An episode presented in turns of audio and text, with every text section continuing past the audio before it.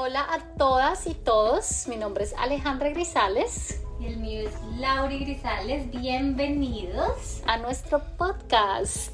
En este podcast les vamos a hablar de absolutamente todo. Tantra, yoga, sexualidad, finanzas, espiritualidad, bienestar, de todo, en verdad, todo lo que nos hace sentir bien. Vamos a hablar de forma muy abierta, eso es lo que queremos, como hablar sin ningún tapujo, ser curiosas, creativas. Invitar a las personas que nosotros admiramos y creemos que tienen una vida muy saludable y espiritualmente llena. Y escuchar experiencias. Yo creo que cada uno tiene experiencias en la vida. O sea, la vida de cada uno es un universo muy interesante entonces queremos como escucharlos. A mí me encanta escuchar las historias de las personas, de cómo llegaron a ese trabajo que aman, de cómo llegaron a esa ciudad que ama, de cómo, eh, de cómo llegaron a construir esa familia que aman. Entonces, nada, como que nos vamos a inspirar entre todos en, este, en todos estos episodios de acá. Exactamente, lo que queremos es inspirar a todas las personas y también queremos contar todo lo que nos ha servido a nosotras personalmente. Y también queremos ser muy reales en este podcast porque la verdad es que uno en Instagram, en sus redes sociales, siempre muestra lo mejor y no he conocido a nadie que tenga una vida perfecta. Entonces también les vamos a mostrar nuestros defectos, nuestros errores, que son también muchos, muchos, muchos, muchos.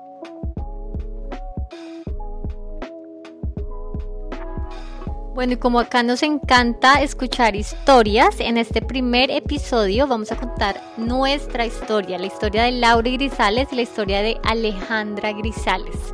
Nosotros actualmente vivimos en Nueva York y estamos trabajando juntas.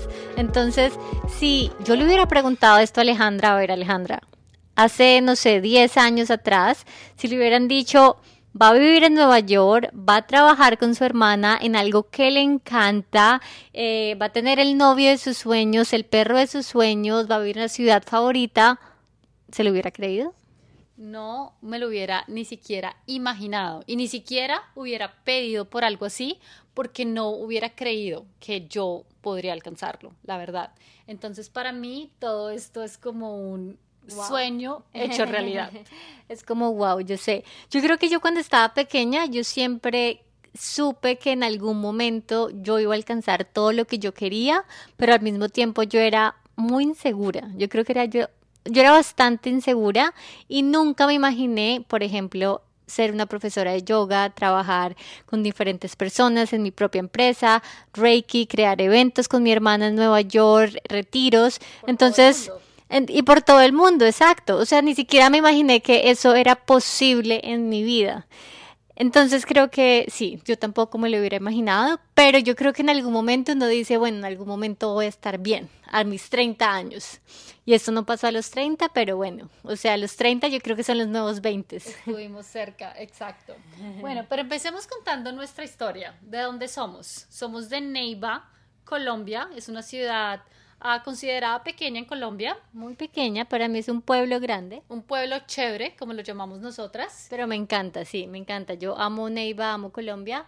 Vivimos ahí hasta los 16 años, Alejandra y yo, o sea, somos gemelas y no sabían.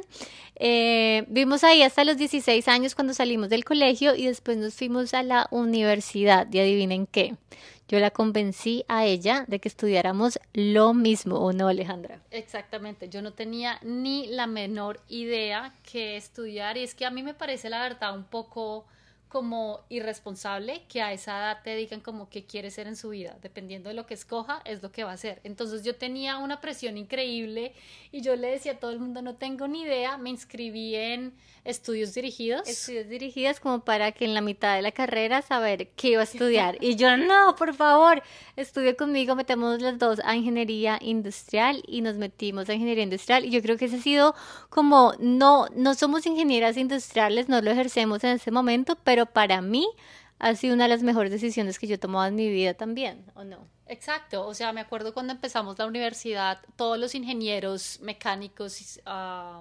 civiles simplemente nos decían que ingeniería industrial era un joke, era como un chiste. Una administración supuestamente en ingeniería. Exacto. Sin embargo, yo creo que aprendimos de todo y eso era lo que yo quería, aprender de absolutamente todo un poquito para saber qué hacer con mi vida. No, y yo creo que también más que aprender, porque sí, aprender de todo, aunque uno, uno siente que uno no aprende, pero uno aprende muchas cosas y todas las cosas que uno aprendió ahí, uno las, uno las necesita en este momento, pero no como el cálculo, la física, no, pero como ser un poquito más estratégico, pensar rápido, los números, yo creo que eso nos ayudó.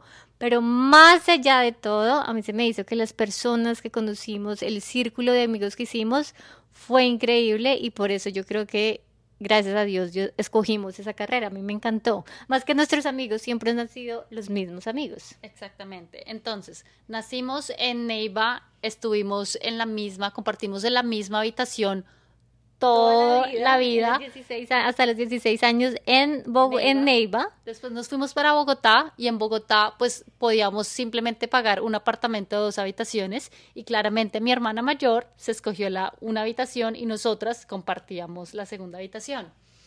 Y... Pero a mí eso nunca me pareció un problema. Es más, yo era feliz porque desde ahí yo me di cuenta que yo necesitaba dormir con alguien, o sea, yo a veces en el mismo cuarto con ella y yo me pasaba a la cama de ella a dormir como a las 12 de la noche sin que ella se diera cuenta, pero muchas veces se ponía brava y yo me tenía que ir a, los pies, o sea, no me importa, yo necesito sentir a alguien que esté al lado mío. Eso me parece muy chistoso porque Titi siempre me decía como, siempre se pasaba a mi cama porque estaba, le tenía miedo y yo le decía, ¿miedo a qué? A los fantasmas. Y la verdad es que muy, muy profundo yo también le tenía miedo a las fantasmas, pero yo tenía que hacerme la valiente. Yo le decía, ¿cuáles fantasmas? Claro que no hay ningún fantasma. Y cuando ella no se pasaba, yo simplemente oraba y, mejor dicho, rezaba para que ella se pasara. Y cuando no se pasaba y veía que ya no estaba en la cama, era porque se iba para donde mis papás, entonces yo tenía que salir corriendo o para donde mi hermano mayor o para donde mis papás también. Era muy chistoso eso, o sea, siempre salíamos corriendo al segundo piso y ya estaban todas mis hermanas ahí o yo era la primera y eso me ponía muy feliz. Pero bueno, después de eso nos fuimos a vivir a Bogotá, nos fuimos las tres a estudiar, mi hermana mayor es un año y medio mayor y parecemos trillizas y nos fuimos a estudiar a la misma universidad en Bogotá, Universidad de los Andes. Ahí estudiamos ingeniería industrial.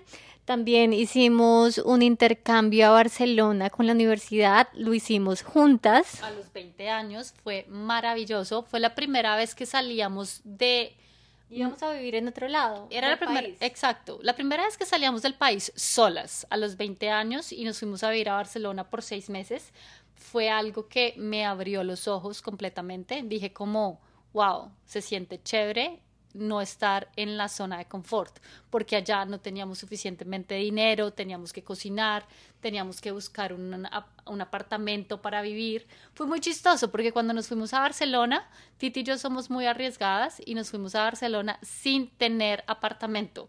Simplemente llegamos a Barcelona y le dijimos a nuestro amigo con el que íbamos, no, no sabemos, no tenemos ni idea a dónde vamos a llegar. Creo que vamos a ir a un hotel, vamos a buscar un hotel, pero tampoco teníamos mucha plata para el hotel, porque en verdad, o sea, en verdad eso fue sin planearlo. Además que me acuerdo que en la universidad Alejandra me dijo, vámonos para Barcelona. Y yo tenía un noviecito y yo dije, no, mi novio no me deja, no sé qué. ella, ¿qué? Y ella también como que siempre me ha inspirado y me ha animado a ser arriesgada. Yo creo que ella es la arriesgada, pero yo me voy detrás y digo, listo, yo le sigo, yo le sigo la cuerda. Yo soy la arriesgada, la que hace las ideas, pero yo necesito a alguien que me apoye o si no me siento sola y como que no puedo. O sea, sí puedo, pero necesito ayuda. Entonces, sí. Entonces nos fuimos para allá y yo me acuerdo que no, no teníamos tanta plata porque nos fuimos con casi ahorros de nosotras, mis papás nos ayudaron pues con lo que podían, pero dijimos, no, nos vamos como sea. Y allá llegamos a, a Barcelona y nuestro amigo, bueno, ¿y ustedes para dónde van? No, para un hotel, no sé para dónde vamos. Y lo estaban esperando unos amigos de él, una persona. unos amigos. Unos amigos de unos amigos que él no los conocía, eran unas personas mayores, pero unas personas divinas. Apenas nos vieron, fueron como, ¿y ustedes para dónde van? Nosotros no, no tenemos ni idea, vamos a buscar un hotel. Quédense unos días con nosotros. Y nos fuimos con mi amigo con esta, con esta pareja, que era una pareja, no sé, de más de 50 años, 60 años, no sé, divinos. Catalanes. unos catalanes. Y nos fuimos allá y allá nos quedamos como un mes. O sea, nos amaron, nosotros los amamos, nos hacían comida. O sea, yo me sentía como en casa, como si estuviera en Colombia. O sea, fueron angelitos. Y yo creo que eso siempre nos ha caracterizado a nosotras, que donde vayamos siempre hay un ángel, siempre hay alguien que está dispuesto a ayudar. Y por eso mismo yo creo que nuestra filosofía siempre ha sido como tenemos tantos ángeles acá a donde vayamos, uno también quiere ser ángel de alguien. Yo quiero que también uno quiere ayudar y quiere como, así como encontrar a esta persona, puedo ser un ángel para otra persona. Pero bueno, entonces estábamos en Barcelona, nos abrimos, nos abrió la mente porque era la primera vez que viajábamos juntas en el extranjero.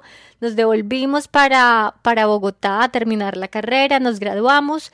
Fue muy complicado para mí como conseguir trabajo, no fue tan, tan fácil conseguir trabajo en Colombia. No es fácil, eh, pero realmente también tenemos muchos amigos y y nos ayudaron, exacto. O sea, nos ayudaron, nos, nos ayudaron a entrar a, o sea, siempre es como en Colombia.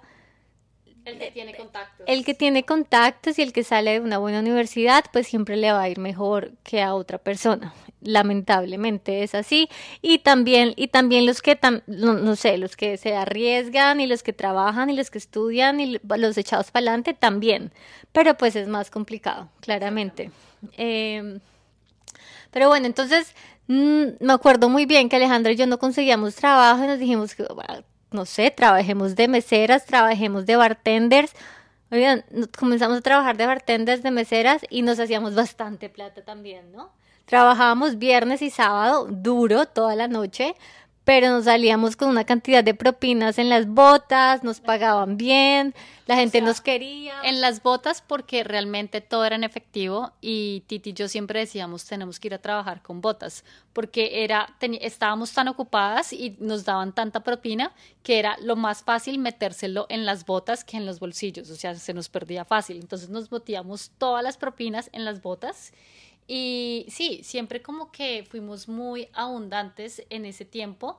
Ah, teníamos, obviamente trabajábamos muchísimo porque teníamos un trabajo de lunes a viernes de 8 a 5 de la tarde, pero también íbamos jueves, viernes y sábado. Eso fue, primero fue lo de bartender sin tener trabajo y después conseguimos trabajo. Pero ahí sí yo dije, no, no, no puedo más. Yo trabajé como tres fines de semana más y dije, ya, o sea, hasta aquí fue porque mm, tampoco me va a reventar, pero si les estoy sincera, nosotros hacíamos más plata de bartender que yo cuando trabajaba en el banco, apenas comenzando a trabajar, apenas comenzando. Entonces, eh, bueno, yo entré a trabajar en un banco en Colombia. La verdad, em, no era lo que queríamos. No era lo que quería, pero fue lo que conseguí, total. Y Alejandra entró a trabajar a Interbolsa sin decir la empresa. Menos mal que esa ya se acabó. Esa empresa ya se acabó. Entonces, pero sí, entré a trabajar en Interbolsa, que era una de las empresas uh, top también, era una de las más top allá en Colombia en finanzas.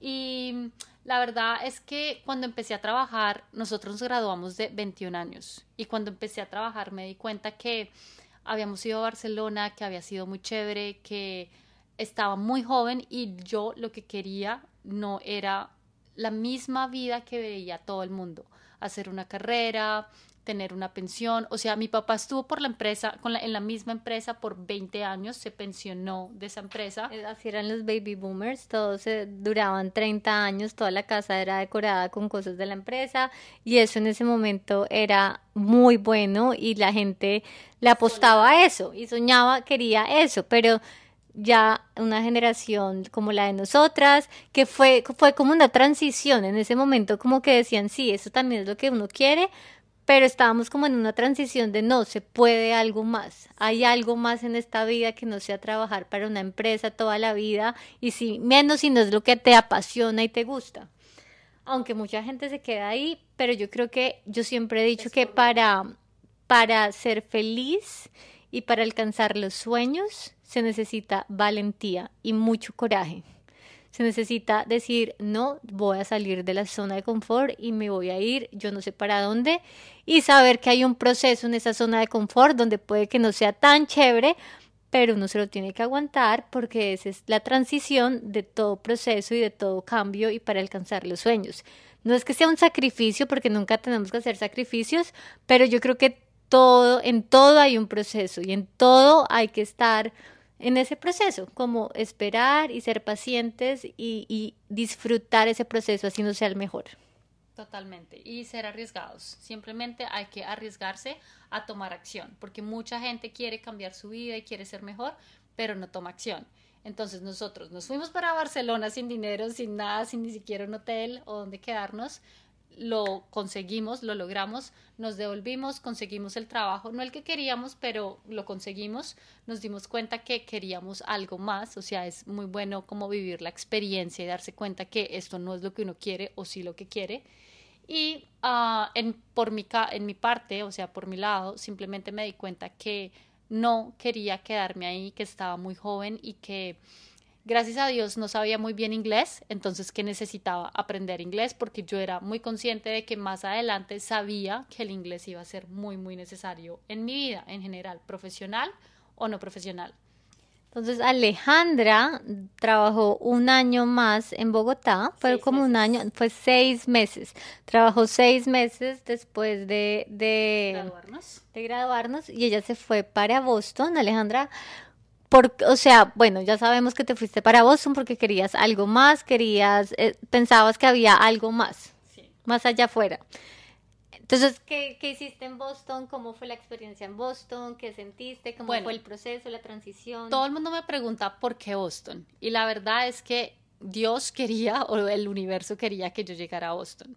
Uh, Titi y yo fuimos a sacar la uh, visa americana y fue muy chistoso porque se la dieron a Titi y me la rechazaron a mí. Entonces, no me acordaba de eso.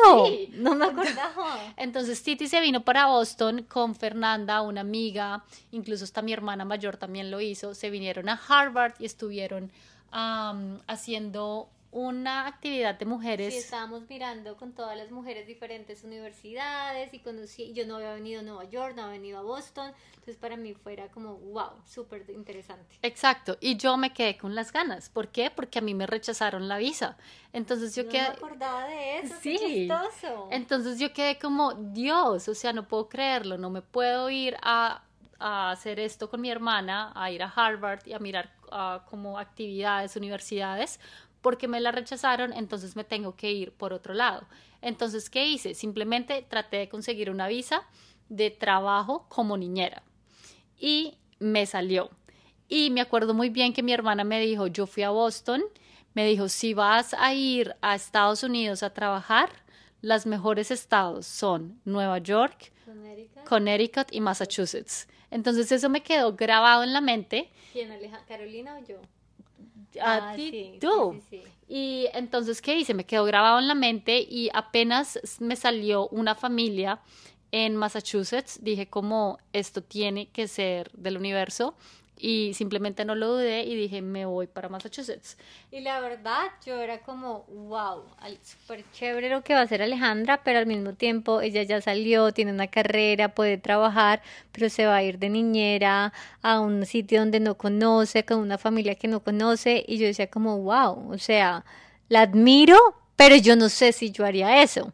Pero chévere, chévere que ya lo esté tomando y que se esté arriesgando así yo decía como, wow, yo creo que no podría y por eso yo siempre he dicho, yo creo que ella muchas veces me ha inspirado como a arriesgarse y adiós, nos vamos, me voy. Y ella siempre, y yo creo que fue porque ella tuvo un novio que viajaba mucho y el papá también viajaba mucho y no sé qué, y yo creo que ese novio, a ella, Alejandra, la inspiró a viajar y a conocer y a decir, de pronto yo no he viajado y los demás han viajado más que yo. Entonces como que eso yo creo que la empujó a hacer eso. Y hay muchas personas novios, amigos, enemigos que vienen a nuestra vida a empujarnos para algo. O sea, no tenemos que tener envidia, sino como, bueno, esa persona cómo me puede inspirar, cómo me puede motivar a hacer eso que ella está haciendo y yo también lo puedo hacer.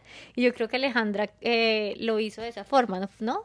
Totalmente, definitivamente que mi novio, mi exnovio en ese tiempo me inspiró muchísimo a viajar, viajar, viajar, conocer. El papá siempre lo mandaba cada verano a Chicago, a Boston, a Nueva York, a hacer algo, a Australia. Entonces yo dije como yo quiero también hacerlo. De pronto no tengo como todos los medios, pero voy a lograrlo por mi parte. Obviamente fue una decisión dura venirme de niñera a trabajar a Estados Unidos porque yo ya tenía un diploma de ingeniería industrial. Yo veía todas las fotos, Facebook ya era algo popular y yo veía... No es por nada, pero uno siempre se compara con los demás y es como él está alcanzando esta posición en esta empresa y yo me voy a ir allá a ser niñera o no. Entonces como que uno dice, ¿qué dirán los demás? ¿Qué dirán los demás? Y a veces ese es el peor enemigo de cualquier proyecto, cualquier persona, el que dirán los demás. Eso exactamente se llama ego. Entonces es el ego el que lo deja hacer, no lo deja hacer uno muchas cosas porque uno siempre quiere impresionar a los demás y sí, entonces como que se frena por el proceso. Simplemente yo sabía desde el principio que había un proceso. Una amiga mía me dijo desde hace mucho tiempo que me quedó grabado como tú aprendes inglés es metiéndote, o sea, como en, la, en, en, el cuento, o sea, no con un profesor, no con nada, y más aún con niños. Entonces lo único que yo quería era trabajar con niños para que los niños me ayudaran a aprender inglés fácilmente. Entonces, es la mejor forma, los niños son la mejor forma de, aprender inglés. Exacto, entonces así lo tomé yo, como no me voy a ir como de niñera, sino que me voy a ir a estudiar inglés y de esta es la forma más fácil para hacerlo. En vez de ir a pagar colegios súper caros, lo voy a hacer de esta forma. Sin embargo, cuando estaba en Boston, estudié en Harvard, que me parece genial.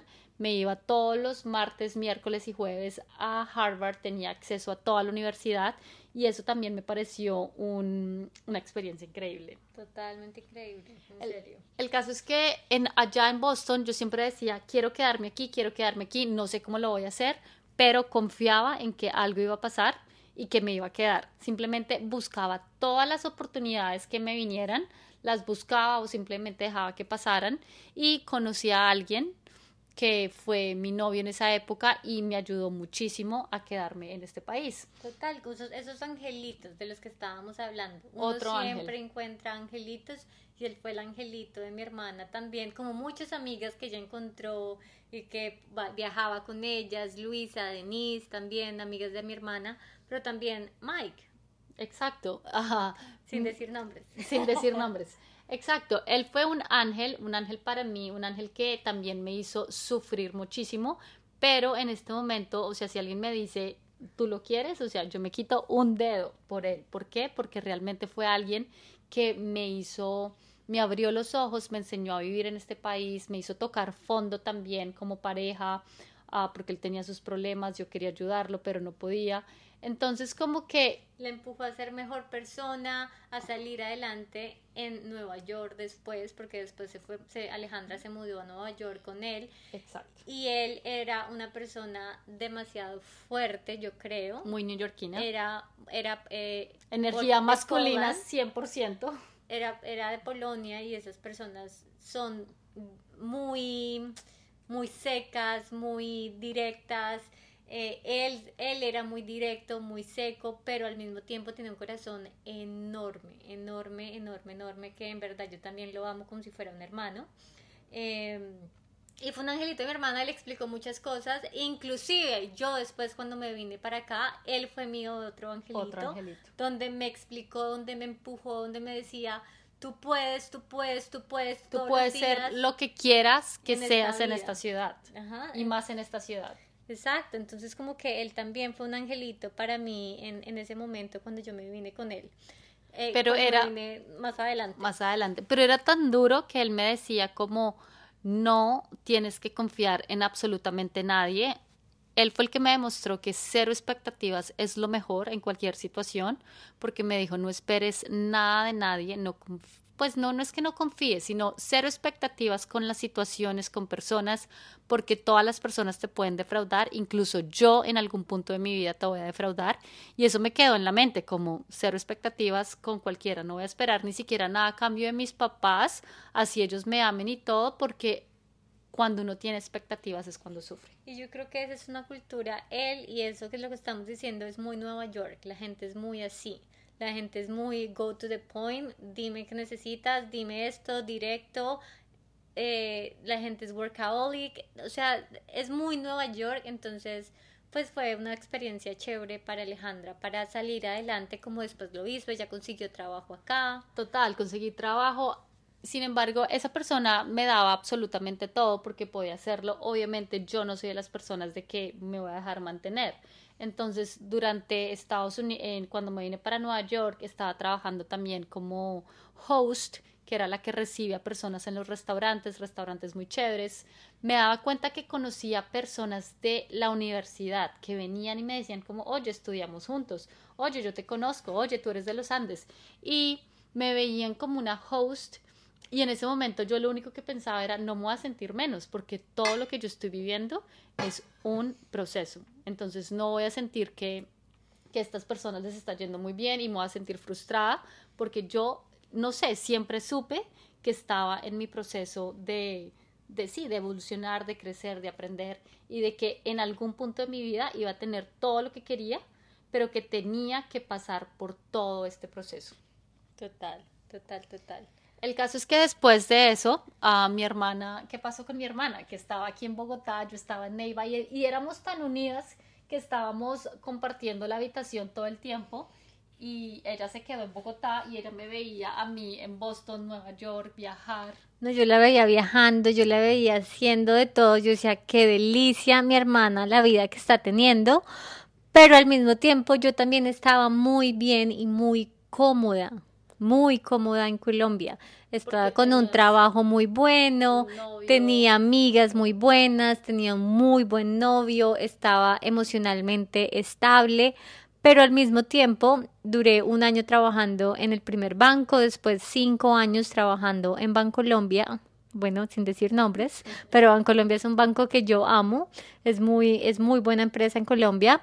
Eh, pero al mismo tiempo como yo entré a Bancolombia diciendo a los tres, cuatro años estoy segura que yo salgo de esta empresa y me voy a hacer algo, a estudiar algo que yo amo, a viajar por el mundo o algo va a pasar, pero no más de eso me quedo en, este, en esta empresa. Yo lo tenía súper, súper claro. Eh, después no sé, me comencé, a correr, comencé a correr maratones, comenzó a irme muy bien con toda la parte fit, toda la parte atlética, porque me di cuenta que uno en la empresa se conforma mucho, se vuelve muy sedentario, me comencé a engordar yo decía, no, yo no quiero esto para mi vida, necesito en verdad algo diferente. Y para mí correr me cambió la vida, correr maratones me cambió la vida, conocí personas que nunca pensé que iba a conocer entonces, eh, fue súper lindo, pero después dije, no, esta vaina del banco, no, esto no es todo, no, o sea, no es para mí. Me gusta mucho, la gente se gana dinero, pero esto no es para mí. Comencé a leer mucho blogs de yoga, comencé a leer mucho blogs de la India y dije, ¿saben qué? Me voy para la India, no me importa, voy a estudiar yoga en la India porque yo decía, hay tres opciones, o comprar un apartamento muy chévere y vivir endeudada y estar en la empresa hasta que pueda pagar el apartamento, irme a estudiar un MBA y quedarme súper endeudada, o estudiar algo que a mí me encantara, que yo pudiera pagar y pudiera viajar en algún lado que me encantara también. Y fue muy chistoso que la gente pensó que estaba loca a decir que me encantara la India, pero quería vivir eso, quería vivir algo que no fuera nada cómodo, pero que fuera una experiencia súper linda espiritualmente.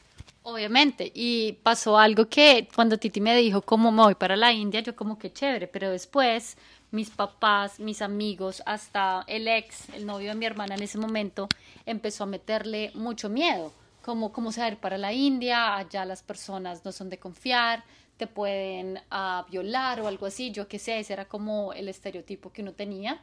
Y realmente yo, incluso yo me dejé lavar el cerebro y dije como Titi, yo soy arriesgada, pero me vine para Boston. La India es algo totalmente diferente, una niña sola por allá, pues como que un poco de miedo, pero al mismo tiempo, cuando uno se le mete algo en la cabeza, uno simplemente no como que lo hace y punto. Y eso es lo más importante, porque la energía masculina a veces piensa y piensa y piensa y piensa mucho, la energía femenina es de hacer, simplemente hagámoslo, arriesguémonos, cambiemos, movámonos.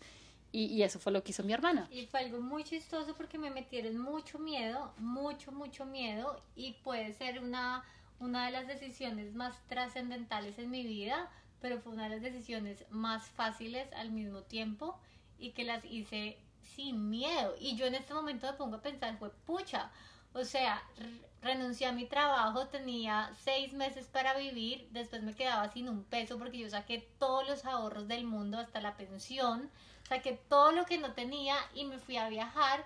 Y yo dije, después de seis meses no tengo ni idea con qué voy a vivir, pero algo voy a hacer.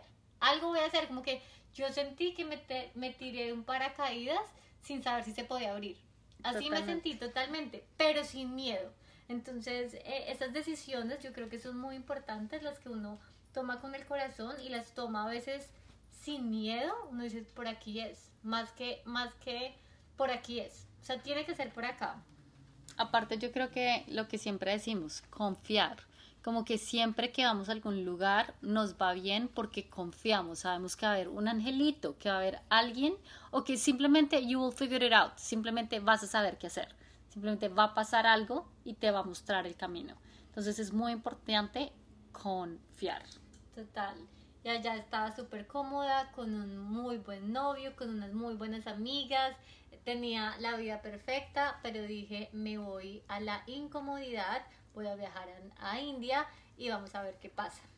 Gracias a Dios mi hermana estaba acá en Nueva York y yo, Alejandra, hola, ¿cómo estás? Imagínate que después de la India me voy a ir para allá a visitarte por un mes.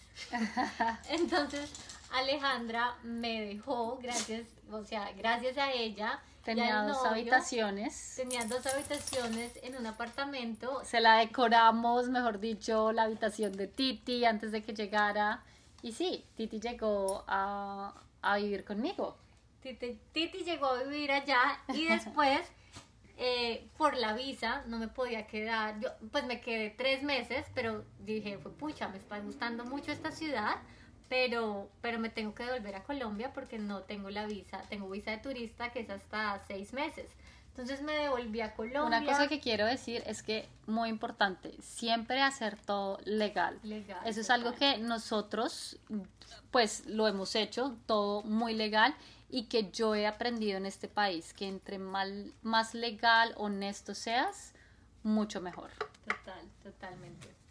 Eh, después, el novio de Alejandra en ese momento me tenía una empresa, le iba muy bien y me dijo, hazme todo el marketing entonces yo comencé a trabajar con él remoto. Yo estaba en Bogotá, a veces venía a Nueva York y trabajaba remoto con él. Eh, me pagaba bien, o sea, estaba ganando en dólares y me los gastaba en pesos colombianos, entonces me iba literalmente bien.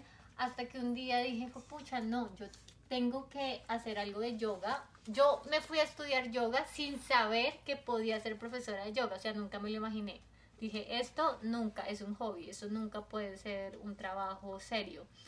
Eh, pero después estando en Nueva York me di cuenta que yo podía. Y, y la gente, y aquí uno sé, en esta ciudad como que uno se anima, como que cada vez se motiva las calles, las luces, como dice la canción de Alicia Keys, esta ciudad motiva a que uno pueda hacer lo que quiera hacer. Desde que uno se lo lo tenga claro y no se lo proponga, bueno, en todos lados. Pero acá en Nueva York yo me sentía como fue pucha, o sea, yo puedo hacer lo que yo quiera.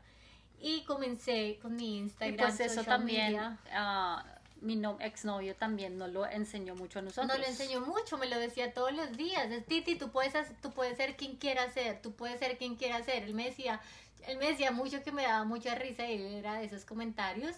Es que yo, es que tú eras de las que en cualquier momento me dice un fin de semana, me voy en un helicóptero y en un avión privado para Dubai porque sí, porque tengo clientes de yoga que me van a pagar a hacer yoga ya. Y, y eso me daba mucha risa. Pues yo decía, sí, o sea, ¿por qué no? O sea, puedo hacer, puedo hacer eso. Entonces le dije a él y le dije a mi hermana, no, voy a montar mi empresa de yoga, voy a comenzar a hacer yoga, quiero enfocarme en yoga corporativo. Y comencé a hacer videos, los videos más horribles del mundo de, por Instagram. A mí no me parece media. que fueran, fueran feos. Bueno, cero profesionales. eh, y, y comencé a montarlos y comencé a hablar por Instagram sin que la gente me viera, me veía una persona. Y comencé a hacer todo yoga, yoga, yoga, hasta que cuando uno se decide y uno comienza a fluir con la vida y uno comienza a seguir lo que quiere, los sueños, me comenzaron a llamar, a seguir personas, me comenzaron a llegar personas, primero que me querían ayudar, segundo que querían trabajar conmigo y tercero que quería que les diera clases de yoga. Yo me acuerdo que al principio yo daba clases de yoga gratis y después decían, no, 50 dólares y o sea, eso me costaba ir hasta donde ellos estaban. Y después dije, no, este es mi precio porque conseguí a una persona que me mandó muchos clientes privados, eh, le pagaba una comisión a él, por supuesto, pero así comencé y así me fui quitando el miedo. Yo me acuerdo que él me decía, bueno, tienes que darle a esta persona que era como un billonario acá en Nueva York, una clase de yoga en el apartamento, bla, bla, bla. Y yo le decía, pero es que yo no es la primera. O sea, yo le decía, no, yo he hecho muchas clases de yoga, sí, pero en español. Y él, ok, no, ahora es en inglés. Y yo fue, pucha, yo no hablo bien inglés, ahora esta persona qué va a pensar. Entonces, como que Arriesgarse. la primera clase de yoga nunca va a ser linda, nunca. Y de pronto vas a perder a ese cliente, pero para sorpresa de ustedes todavía lo tengo. Y esa primera clase de yoga nunca va a ser linda, pero uno tiene que hacer 100 clases, 1000 clases para que uno se vuelva un experto en lo que ama, en lo que hace, en todo. Y segundo, hacerla con mucho amor. Ellos me decían, yo no te escojo a ti en esta primera clase por ser la mejor profesora de yoga, sino por tu energía tan hermosa, que eso también es yoga.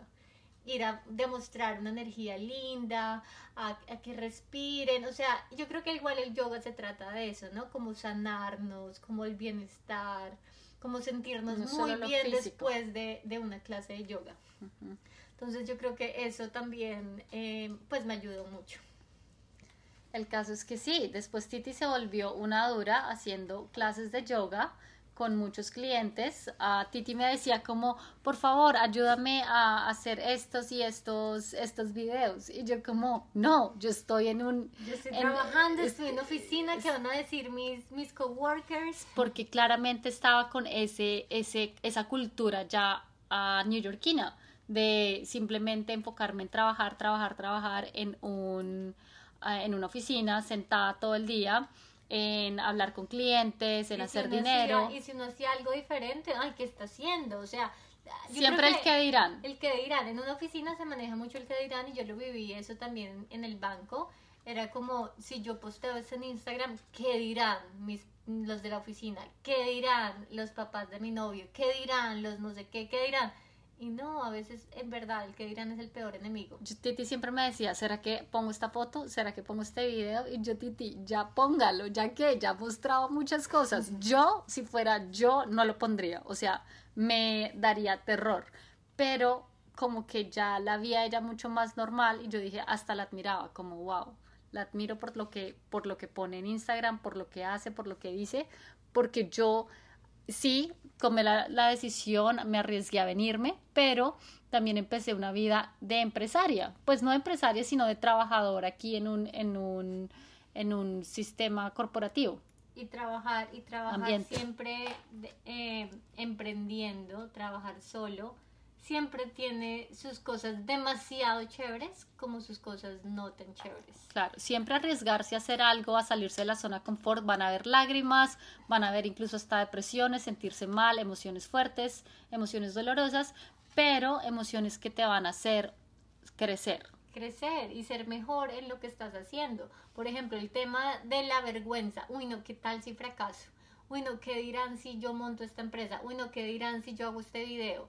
Eh, el tema de la soledad. A mí la soledad, yo antes vivía con mi co- mis coworkers en la oficina, salíamos a comer, a, a almorzar. Ahora, pues yo me la paso muy sola. Ahora, gracias a Dios con Alejandra, ya que está trabajando conmigo, estamos trabajando juntas. Pero bueno, tenemos que contarles la historia también de cómo comenzamos a trabajar juntas, de Alejandra. Cuando tomó la decisión también de venirse a trabajar conmigo, que esa es otra, otra cosa que me salí de mi zona de confort, donde yo tenía mi trabajo, donde me iba súper bien, tenía más de seis dígitos en dólares todos los años y creciendo y creciendo y iba subiendo. Pero aprendí muchísimo, aprendí a mucho de finanzas personales, la verdad les vamos a hacer un otro episodio de eso, ya, ya es otro episodio de cómo manejar el dinero, cómo invertirlo, pero eso me ayudó a tener mis inversiones y a decir como listo, está bien, ahora me voy a arriesgar a salirme de mi zona de confort, no tener esta mensualidad todo el tiempo, pero a vivir mucho más tranquila y arriesgarme a hacer lo que yo quiero, a tener mi propia empresa con mi hermana, a tener más libertad, porque a mí me encanta viajar, me encanta no, o sea, cada vez que yo decía como me voy para la oficina, a veces sentía como, oh, me voy para la cárcel porque me están pagando para estar en una cárcel, más o menos. por mi tiempo. Que por mi tiempo. Exacto. Entonces ahora como que el tiempo sin, sin decir que trabajar en una oficina es malo. No, lo agradezco. para nada. Lo mejor que me pudo haber pasado fue mi trabajo aquí en Estados Unidos, en Nueva York. Total, y hay personas que a veces eso, eso son para ellos. Exacto. Definitivamente eso no era para mí, pero hay personas que es para ellos trabajar en oficina y muchas veces cumplen todos sus sueños en una empresa, en una oficina.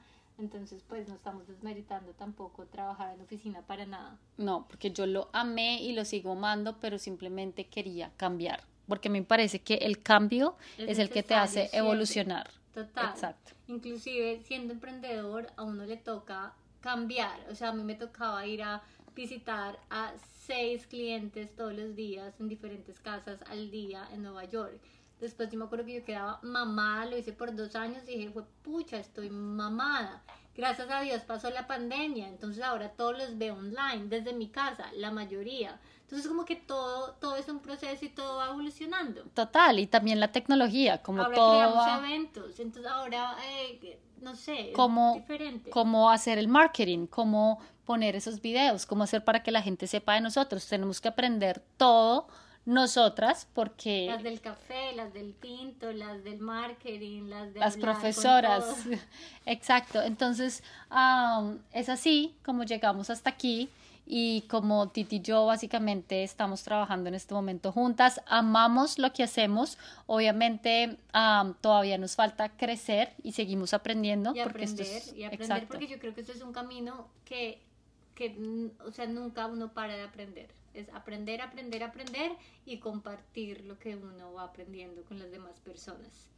Em, yo creo que no tenemos, tenemos que cortar ya porque nos estamos alargando. Les dijimos y les hicimos un resumen de nuestra vida. Más adelante yo les hago un resumen de cuando yo llegué acá, más explícito, cómo fue todo al montar mi empresa, lo de yoga, Alejandra también. La idea es ir hablando y la idea es conocernos más y motivarlos a que en verdad tomen ese paso que ustedes tanto han querido porque se puede. Exactamente, queremos compartir nuestra historia para que otras personas se inspiren y también sepan que hay momentos duros, que cuando estamos por un momento duro, no importa que al final del túnel, al final, sí, como en el, al final del túnel siempre está la luz.